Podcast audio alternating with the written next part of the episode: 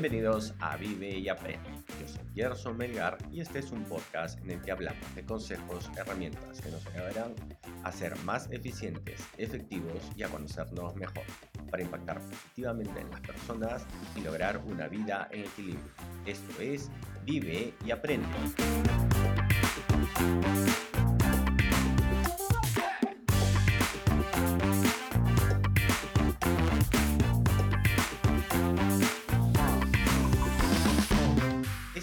Episodio número 59 y hoy hablaremos de la segunda parte del libro de las, El secreto de las siete semillas de David Fishman con nuestro amigo Eric Casas. Pero antes de empezar con el episodio de hoy, recuerden que pueden seguirnos en nuestra cuenta de Instagram Vive y Aprende Podcast, donde nos pueden dejar sus preguntas y sugerencias de temas que quieran que hablemos en adelante. Ahora sí, vamos con el episodio de hoy. Primero vamos a saludar a Eric y que nos cuente cómo está. ¿Qué tal, Eric? Hola Gerson, ¿qué tal? ¿Cómo están todos? Bien, gracias. ¿Tú cómo estás? Bien, todo tranquilo, aquí volviendo de, de unas pequeñas vacaciones. Ajá. Bastante eh, curioso, ¿ah? Porque de hecho podría decir, o me gustaría decir, uy, súper relajado. Eh, hemos dado cuenta con Kiara que, que somos, no sé si somos una pareja rara o si somos personas raras, pero nos gusta nuestro ambiente personal, este, este llamémoslo así, este hogar que hemos, que hemos creado entre los dos. Ajá. eh, nos sentimos, o sea, sentimos que en realidad lo hemos extrañado. Ah, Fuera de que, sí, estás eh, con un poco menos de trabajo, que estás. Frente a la playa, que tienes, tienes un poco más de tiempo libre, pero ese espacio que, que finalmente vas formando, eh, en el que te sientes cómodo, se ha extrañado. O sea, cualquiera diría que es como que, o sea, hemos llegado como que por fin. Man, ya. Sí, sí, sí, sí. Ha sido muy interesante. Creo que es la primera vez que salimos de viaje Ujú. ah, por tantos días, bueno, fue una semana. Nos hemos alejado del espacio de Oli, que es la, la- la perrita que, que tenemos. Y es como que, oye, hemos extrañado eso. Y es curioso, porque de hecho, eh, en una de las reuniones que teníamos en, en el, eh, con, la- con las parejas de amigos que nos fuimos para, para estas vacaciones, Ujú. nosotros les decíamos, y dicho esto, recuerdo que Kiara comentó hace poco, y de hecho lo empezó a contar en los primeros días, Ujú. eh, cuando nos mudamos, que sentía que estábamos de vacaciones. Hmm. Entonces yo digo, oye, o sea, yo, yo, yo siento constantemente eso, ¿no? Ahora identifico y, y- entiendo completamente qué, qué importante es tener tus ambientes separados y no Ujú. mezclar tu ambiente de trabajo con tu casa, con tu ambiente de descanso, con tu ambiente de relajo. Claro.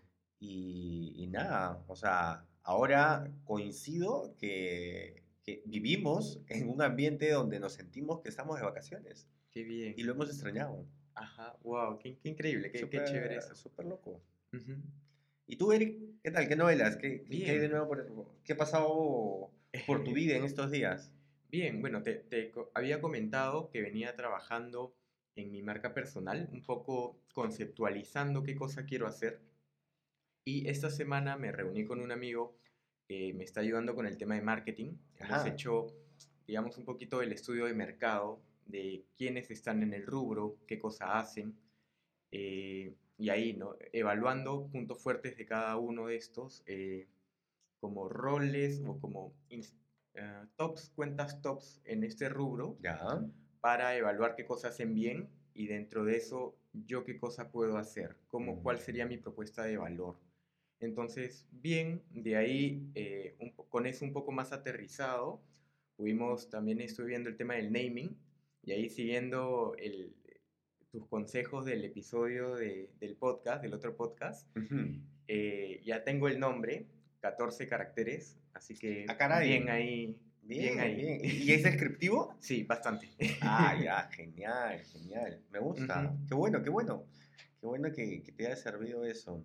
Ujú. O sea que por ahí, digamos que ya tienes nombre, Sí, estás trabajando ahorita, digamos, en, en identificar un poco al público. así es. Mira, qué Ujú. interesante, qué interesante, qué, qué, qué buenos esos avances. Mira, te cuento que hablando de brand, bueno, ¿Y, y el branding? Es- En eso justo estamos. Estamos terminando lo del ver- el benchmark, que es el análisis del estudio de mercado, Ujú. Para luego de eso ya aterrizar hacia la propuesta de logo, manual de marca y todo ese tema. Bien, bien, bien. Yo también estoy, o sea, con el otro podcast, con, con Emprendium. Ujú. Bueno, Emprendium es la plataforma, el nombre es Aprende Más y Emprende Mejor. Esta semana ya me dieron los alca ya me dieron el logo, o sea, Ajá, bien paja, y estamos definiendo todavía el tema de colores, ajá. que mm, hay uno que estamos como que veremos que todavía no me convence, pero está, está bien simpático. Y, o sea, recomendación, en todo caso, mira, yo me lancé con, con el podcast sin, sin branding, eh, lo cual me genera una, una pequeña barrera de forma a que, ok, ¿qué pasa si este contenido que genero hoy día y le pongo esta coloración, finalmente no la voy a poder continuar y mantener, ¿no? Entonces, es hoy día para mí una barrera en cuanto a creación de contenido. Entonces, o sea, qué chévere que tú vayas, eh, que tú vayas a lanzar todo junto. O sea, la yo te recomendaré que, que te esperes a tenerlo Ujú. todo y vayas lanzando, o por lo menos si ya tienes colores, ves avanzando con eso. Eh, Ujú. Nada, nosotros estamos trabajando todavía en eso, nos, ah, creería que un par de semanas más y ya me suelto tranquilo. Por lo menos ya tengo colores identificados, dos de los colores ya están identificados, entonces voy a ir moviéndome por ese lado pero sí siento que va a ayudar bastante porque después cuando tienes una imagen, cuando ya tienes un branding desarrollado, ya sigues una sola línea. Claro. O sea, vas en ese camino.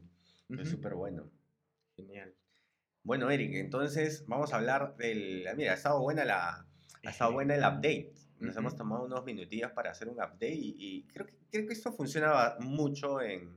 eh, me, gusta, me gusta cómo funciona esto, cómo, cómo aplicamos para los Ujú. próximos episodios. De hecho, con el, con el chato también lo hemos hecho la semana pasada. Creo que Ajá, nos sentimos más cómodos, oye, haciendo un update de todo esto que estamos haciendo, cada uno por nuestra cuenta. Claro. Y, y nada, ahora sí, vámonos, vámonos al episodio de Vamos hoy, directo al libro. al libro, este, Ujú. El secreto de las siete semillas. A ver, para recapitular, habíamos hablado la semana pasada, habíamos hecho, bueno, la semana antepasada, este episodio viene contigo, a- estamos cada dos semanas, Ujú. y habíamos hablado, bueno, habíamos hecho la presentación y la primera semilla. Sí, La primera semilla, que es la semilla del autoconocimiento, así es. Hoy vamos con la segunda semilla, Ujú. que es... La presentona- A ver. presentánosla. La segunda semilla es la meditación. Ok. Y Ujú. perdóname que te, que te, Sí. que te corte. ¿Con qué semilla se, se trabaja la, la, la meditación? ¿Recuerdas cuál era? Girasol. Ah, muy buena observación. Uy, no, no lo tengo ahorita presente. Este, lo podemos mencionar en el siguiente episodio. Dale, me parece buena. Este, pero bueno, esta segunda semilla de la, de la meditación trata un poco sobre nuestra mente, ¿no?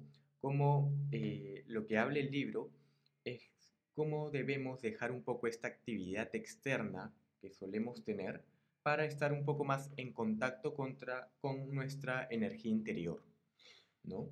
Eh, dentro de nosotros, de por sí, ya existe paz y tranquilidad.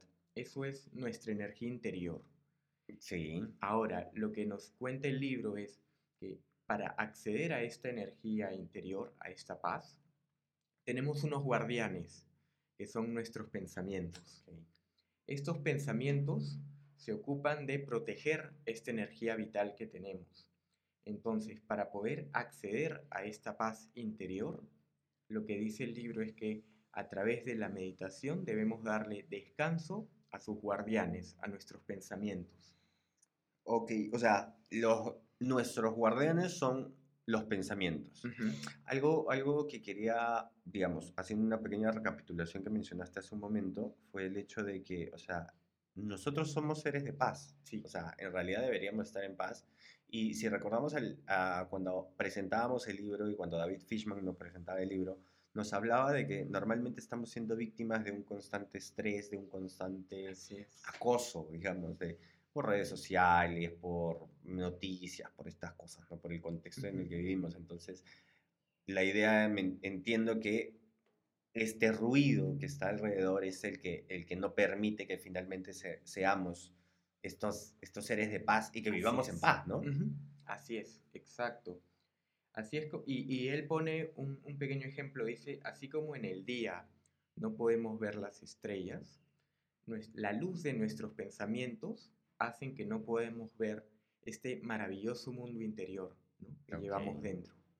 Claro, claro. Por eso esa importancia ¿no? de, darles descanso a nuestros pensamientos a través de la meditación. Ok. Yo recuerdo, este, mm, uno de los ejemplos que me gustó mucho de, este capítulo es cuando, claro, te dicen de que normalmente la mente es la que, de hecho con libros que estoy leyendo actualmente, hablan mucho de cómo la mente deja de, deja o empieza a hacer, a tomar vida propia y empieza a dejarte a ti de lado. Entonces, hay un ejemplo que me gusta mucho, que cuando, cuando hablan de la mente y mencionan al genio de la lámpara maravillosa, que te dicen que tu mente, que no eres tú, sino, eh, o sea, tú eres una persona y tu mente es alguien que vive dentro de ti, ¿ok? Es, sí, vive dentro de ti. Y te dicen que eh, el, el, ejemplo que te dan es como que tú eres la persona, tú eres un joven que encuentra una lámpara maravillosa y encuentra al genio. Encuentra al genio de la lámpara maravillosa y el genio de la lámpara maravillosa le dice, eh, mira, yo te voy a conceder todos tus deseos siempre y cuando siempre me pidas deseos. Y si no me, si, en el momento en el que me dejas de pedir deseos, como que te mato. No, no, sé si era así extremo el ejemplo, pero... Pero sí, esa era la idea. Si tú me dejas de pedir deseos, yo te mato. ¿Qué pasa? Que finalmente el joven se convierte esclavo del genio y le tiene que estar pidiendo constantemente deseos porque... E incluso cuando ya no necesita. Correcto, Ya, ya, ya, consiguió todo, ya le pidió todo lo que necesitaba y ahora qué? Y el genio sigue ahí. Bueno, pídeme porque si no, o sea, fuiste, ¿no? Y, y, algo que me parece súper interesante en ese momento es que, que es como, ya creo que ahí conecta la, la, la idea de la meditación para desconectar un poco, es entretén tu mente con algo más. Entonces, el, el cuento este decía de que el, el, joven le pide al genio y le dice, ok, quiero que eh, pongas un, era un, faro, un, un, palo, no sé, un árbol, imaginemos, ¿no? Y quiero que subas y bajes por siempre, ¿no? Entonces, lo que hacía era, ok, entretén a tu mente con algo para que te deje libre. Es un ejemplo bastante gráfico, a mí me ayudó mucho porque cuando muchas personas, bueno, cuando yo he empezado a tratar con, con temas de meditación, las ideas están ahí todo el tiempo. Y es ese genio que está acosándote constantemente. Piensa en esto, piensa en esto, piensa en esto, piensa en esto. Es tu mente que no te está dejando descansar, ¿no? Sí. Ese, ese es el ejemplo que, que, quería, que quería mencionar de, de, de este capítulo, Eric. Y, y de hecho, lo, lo comento con ese ejemplo. Me acuerdo, tú me contaste este ejemplo antes de que yo leyera el libro cuando yo te dije estaba intentando meditar, me dijiste, lee este libro, ahí te van a dar, por ejemplo, este es uno de los consejos que vas a encontrar. Y ahí fue como, gracias a ti, pude llegar a, este libro, ¿no? Eh, luego creo que dan varias técnicas, ¿no? Sí, luego, luego justo en este capítulo van a dar una, una técnica más. Lo que te dice acá es de que de por sí los seres humanos somos unos seres de luz, somos como un foco de luz. Pero al ir ah. creciendo, hemos ido teniendo capas de pintura negra que hacen que nuestra luz ya no salga. Lo que debemos hacer y lo que nos ayuda a la meditación es que nos ayuda a descascarar esta pintura negra para que podamos eh, obtener y sacar nuestra luz interior. Y, y, no solo nos ayuda eso a nosotros, sino que nuestra luz ayuda a otros. Va a ayudar a otras personas. Y normalmente es primero a los que nos rodean. Entonces, no es solamente algo personal, sino que algo que va a ayudar a los demás. Es curioso porque muchas personas repiten, y a muchas personas le he escuchado que al chato le dicen que eres, al chato le dicen, eres un ser de luz. El chato es una persona, de verdad que tiene bastante, bastante paz. Así que nada, chato, te mando un saludo. Ya la próxima semana nos vemos en el, en el podcast. Un saludo al, al chato. ¿Qué más tenemos, Eric? Eh, oye, escúchame, ¿y qué, técnicas nos deja este libro? Porque claro, ahí tú tienes las tuyas, yo tengo las mías, pero este nos deja algunas también. Sí, hay una primera técnica que dice, es a la hora que estés intentando meditar, concéntrate primero en una sola palabra. Ajá. Tú sabes que cuando uno intenta meditar, somos bombardeados de diferentes pensamientos, ¿no? De diferentes índoles de, de pensamiento. Y lo que hace el concentrarnos en una sola palabra es, ok, antes de tratar de no pensar en nada, piensa en una sola cosa, en una sola palabra. Entonces, para meditar es importante aprender a concentrarnos. Y ahí va un poquito esta técnica, ¿no? Concéntrate en una sola palabra, repítela en tu mente sin que entren otros pensamientos. De hecho, yo recuerdo, eh, esto ya es un poco saliendo, una recomendación para temas de meditación. Siento que la meditación, creo que lo primero que tenemos que tener en nuestra cabeza es de que la meditación no la vamos a lograr de un día para otro. Eh, es algo que toma tiempo. O sea, lo primero que el primer consejo que les diría es paciencia. Esto es, les va a tomar seis meses por lo menos, pero empiecen a hacerlo y háganlo todos los días, 10, 15 minutos. Y, primera, y creo que lo primero de todo es que yo he encontrado, de verdad, Eric, te puedo decir que he encontrado como, no sé, cientos de formas de aprender a meditar y creo que todas son válidas, pero funcionan para diferentes personas, o sea, funcionan para cada uno de diferente manera. Eh, entonces, yo como, recomendación, a, o sea, adicional a estas técnicas de meditación que nos dan en este libro, yo diría que averigüen, que averigüen cientos de formas, muchas formas de meditar y van a encontrar la suya. Van a encontrar la suya. Sí, de hecho, eh, yo también les sugiero, les puedo sugerir, ¿no? Empezar por cinco minutos para ir practicando la concentración y de ahí poco a poco vayan aumentando el, el tiempo. Otra de las técnicas que dice el libro es sobre la respiración y nos pone un ejemplo que normalmente cuando uno está molesto, enfadado o se siente amenazado, nuestro ritmo de, respiración aumenta.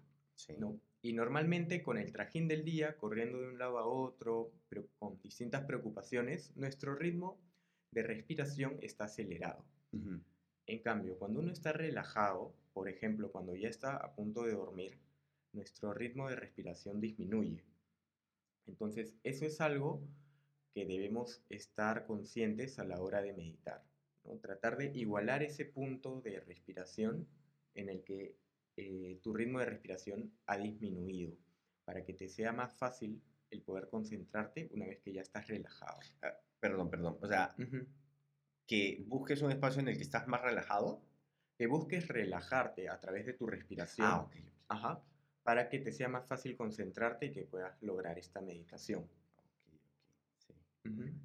Entonces, la técnica es busca a través de respiraciones, respiraciones largas y profundas, buscar esa eh, relajarte para que luego puedas estar más concentrado para la meditación. Y ahí incluso puedes mezclar esto con la el primer consejo que te daban, que te dicen, por ejemplo, concéntrate en una palabra. Bueno, concéntrate en dos.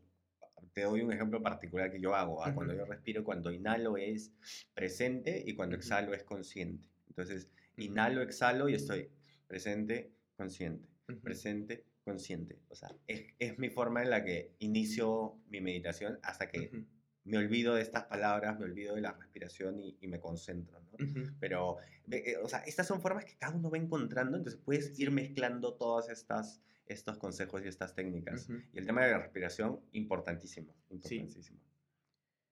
¿Qué más tenemos? De ahí, bueno, hay un ejemplo que, que me gusta mucho, que en el libro cuentan y preguntan, ¿cuál es el objetivo de un tren? Y responde, ¿no? Bueno, el objetivo de un tren es llevar a, su, a sus pasajeros a su destino lo más rápido posible.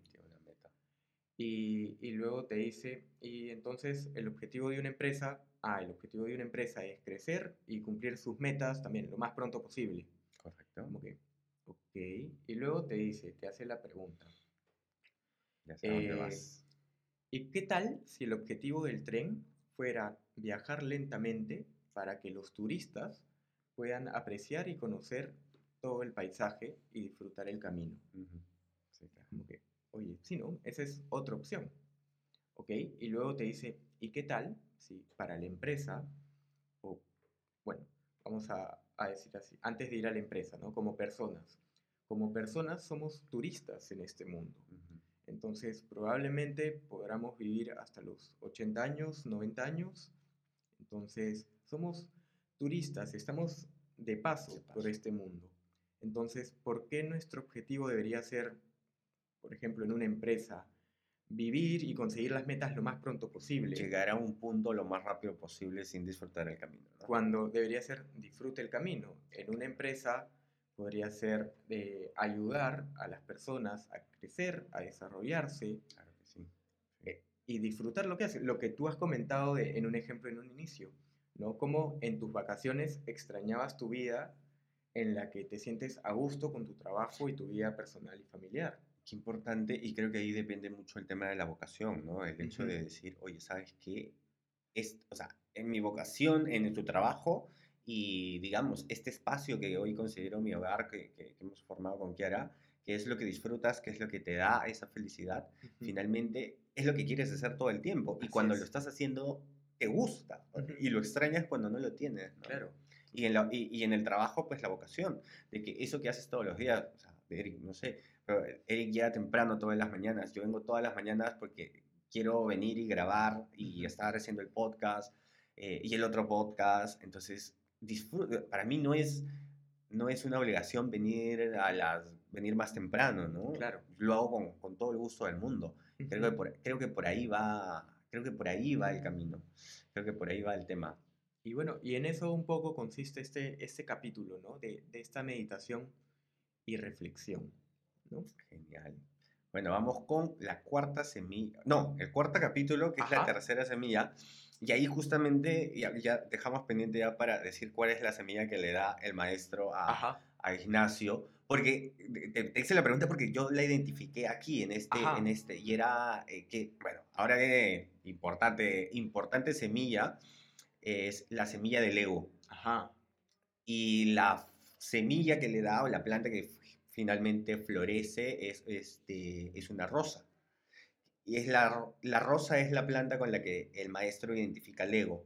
Entonces ya para la otra semana buscamos cuál es la, la- la semilla que identifica la meditación. No me acuerdo qué planta era, pero era una planta que creo que crecía despacio. Bueno, ya, la otra semana, la otra semana le- les volvemos con, con esta idea. Entonces, el ego. eh, la semilla del ego, pucha, es. eh, creo que es una de, uno, de los, uno de los capítulos con los que me he sentido más identificado, con las que me he sentido más descubierto por todo lo que viene, ¿no? Voy a, voy a leer algunas partes que he encontrado que te dice que, por ejemplo, que hacía la similitud con, con la rosa, ¿no? La, la rosa busca admiración, busca prestigio, busca, bueno, y las personas por nuestro lado, cuando buscamos esta, eh, cuando buscamos eh, estatus también eh, o aceptación, vemos o, o muchas veces hemos visto que existen personas que cuando no- que nos muestran una forma, nos muestran a una persona, a alguien ideal, y cuando nos acercamos no son, esas, no son las mismas personas. Y, y por eso la simula o por eso hace la similitud con la rosa, porque las rosas son súper lindas y súper bonitas de lejos, son súper admirables, pero al momento que te acercas y las tocas, te hincan las, las, las espinas. Ajá. Entonces, muestran una imagen, pero de cerca te hacen daño. Entonces, es por eso que, que en el, que el libro muestra a, a la semilla de la rosa como la semilla del ego, y es una de las semillas con las que, digo, una, una de las, sí, una de las semillas con las que me sentí más identificado. Em, creo que tengo que mencionar ahí también em, que, bueno, esto representaba el, la semilla de la rosa representa el ego, y algo que es más importante todavía, y cómo identificamos el ego, es que es una, está relacionado inversamente con nuestro, nuestro autoestima. Y lo que te dice es que mientras más grande sea tu ego, más dañado está tu autoestima. Y es como que, wow, yo, yo recuerdo que cuando yo había terminado terapia, cuando, por, por temas, en general por otros temas, y cuando iba leyendo este libro, dije, ok, tengo que volver a, tengo que volver a terapia para tratar y ver temas de autoestima, porque me he identificado, con- me, me identificaba en mi día a día con muchas de estas cosas, y, y finalmente tuve terapia para mejorar mi autoestima, ¿no? Así que yo los dejo ahí eh, como recomendación. Creo que el ego va un poquito como que uno busca esa admiración de otros y cuando dices, claro, se complementa o es la contraparte de la autoestima es porque esa admiración que buscamos de, de otros, no nos la damos a nosotros mismos. Sí. Sí, de hecho, en, en el libro te comentan y dicen, eh, nuestro, si, nu- si nuestro autoestima es alto, no necesitamos ocultar nada. En consecuencia, el ego es muy pequeño. Y ¿Qué es lo que normalmente hacemos? ¿no? Eh, lo mismo que te decía el ejemplo de la rosa que buscaba aceptación, eh, normalmente, claro, se muestra tan agradable, tan bonito, y solamente es para mostrar, porque finalmente su, su eh, ¿cómo se llama? Eh, su autoestima está tan dañada que le dice, mírame, yo soy así, admírame, ¿no? Yo soy perfecto, yo soy bonito, pero mm, cuando nos acercamos estamos viendo las debilidades internas, ¿no? No Ujú. lo que muestra, sino Claro. cómo, qué tan dañado está por, está por, por dentro. Sí. Y, y ahí, por ejemplo, hay un ejemplo que dice el libro, ¿no? Por ejemplo, cuando tienes una bicicleta y la llanta eh, se le hace un hueco, ¿no? Tú puedes arreglar o inflar de nuevo la llanta con un inflador y eso hace la similitud, la similitud cuando buscas a personas que nos acepten, nos admiren y nos reconozcan. Pero finalmente luego de eso, si, no, si la llanta sigue con hueco, se va a volver a desinflar. Entonces, esa, esa aceptación que buscamos de otros nos va a durar muy poco y luego nos vamos a volver a desinflar. Claro, finalmente no estamos atacando el problema de raíz, ¿no? O sea, el tema, el, el tema, creo que recuerdo también el ejemplo en el, no sé si fue en la semilla número uno, donde hablaban del balde que Ajá. tenía un agujero y que no, nosotros lo que hacíamos era secar el piso, Ajá. pero no secábamos el, el- no, no tapábamos el agujero que había en este con- contenedor que tenemos, ¿no? Sí, esa, esa similitud. Y claro, lo mismo pasa con este ejemplo de la, de la, de la bicicleta con, con la llanta agujerada. Sí. Y cómo la, la podemos arreglar o reparar esta llanta con parches de amor, ¿no? Con amor propio. Sí. Una, una de las cosas que también me llamó mucho la atención, Eric, de, de este capítulo fue que, eh, que, lo curioso de este libro es que ya te habla de temas personales y lo contrasta con temas laborales. Sí. Entonces, mostraba mucho el caso del- de, de la empresa, del tema laboral, cuando te decía, por ejemplo, eh, de que cuando estás en una empresa, cuando estás con tu trabajo, cuando tienes subordinados, normalmente lo que las personas hacen, o las personas que tienen autoestima dañada y el ego muy elevado, alardean o grita, y gritan y tratan mal a las personas o, o- o- o tratan de encontrarle errores a todas las personas. ¿Para qué? Para que ellos contrasten y digan, tú lo haces mal, eso quiere decir que yo lo hago bien. Entonces buscamos y tratamos de buscar culpables todo el tiempo Ujú. Y es una forma muy interesante de identificar cuando estás siendo egocentrista y por ende que tu autoestima está dañada. Y lo que él le recomienda, me acuerdo que el lo que el maestro le recomienda a Ignacio es que en o sea, le dice, a ver, si una persona se equivoca, ¿qué ganas tú diciéndole que hiciste todo esto mal? ¿Ganaste algo? No, no ganaste nada. Lo que tienes que hacer es, o sea, hubiera sido productivo que esos 10 minutos de llamada de atención sirvieran, por el contrario, para ayudarle, para enseñarle, para motivarlo y decirle, oye, ¿sabes qué? Mira, esta es la forma en la que creo que debiste haber hecho las cosas, Ujú. desde mi punto de vista. Si encuentras una mejor forma de hacerlo, dale, ¿no? Pero, Ujú. pero, pero siento que es, es muy importante que identifiquemos que en lugar de llamar la atención y encontrar un culpable, es ayudar a que esta persona no se vuelva a equivocar. Claro. Creo que ahí está la base, ¿no? Sí. Es siempre tratar de ayudar a los demás va a ser muy importante, como vamos a ver a lo largo de este libro. Y hay un ejemplo que me gusta también, que habla de, eh, como decías, ¿no? De juzgar a otros y pone el ejemplo la señora o la vecina que critica, Sí, ¿no? sí. Y dice, hoy hay nuevos vecinos, este, mira qué sucios están. Sí. Y de repente dice, este, espera, antes de hablar de otros, fíjate que de repente tu propia ventana es la que está sucia y por eso crees que los demás están sucios. Claro, ella criticaba a todos porque ella creía que todos estaban mal, Ujú. pero eran sus ventanas las que estaban sucias, ¿no? Así es. claro, entonces, claro, no estamos teniendo perspectiva de la, de la situación y nos estamos quedando simplemente frente a la ventana viendo que todo está mal cuando no todo lo que estamos, no todo lo que está del otro lado de esa luna está mal, ¿no? Y, y este ejemplo lo, lo traduzco en, en, muchas veces nos fijamos en otros y decimos, oye, él está haciendo algo mal, está haciendo algo mal. Ah, emprendió, seguramente le va a ir mal, o, o uy, qué riesgoso, está poniendo, arriesgando a su familia. Y es, oye, pero de repente el que está mal no es el otro, sino es tu forma de pensar, o es, primero, antes de hablar del otro hay que tratar de, de verse a sí mismo, ¿no? Sí, sí, sí, totalmente. Vuelvo con la, con la, con el lado de la empresa que va de este libro, donde habla de que, por ejemplo, que menciona mucho que, claro, por ejemplo, el ego es importante y yo creo que tampoco podemos existir las personas con cero ego, pero siento que debe haber un equilibrio, no sé, 20-80, de repente, no lo sé, estoy imaginando. O sea, tiene que haber siempre un equilibrio entre las cosas, ¿no? Entonces siento que por ahí va este, o sea, podemos tomar el ejemplo del ego, porque por ejemplo, algo que te dicen en el libro es que el ego es un excelente motivador económico y profesional, ¿ok? Pero claro, si es que nos estamos enfocando al lado profesional y podemos eh, motivarnos por este lado, pero después tenemos que hablar, o sea, el libro también te habla y te dice, el éxito en la vida lo tienes cuando alcanzas la felicidad, ¿no?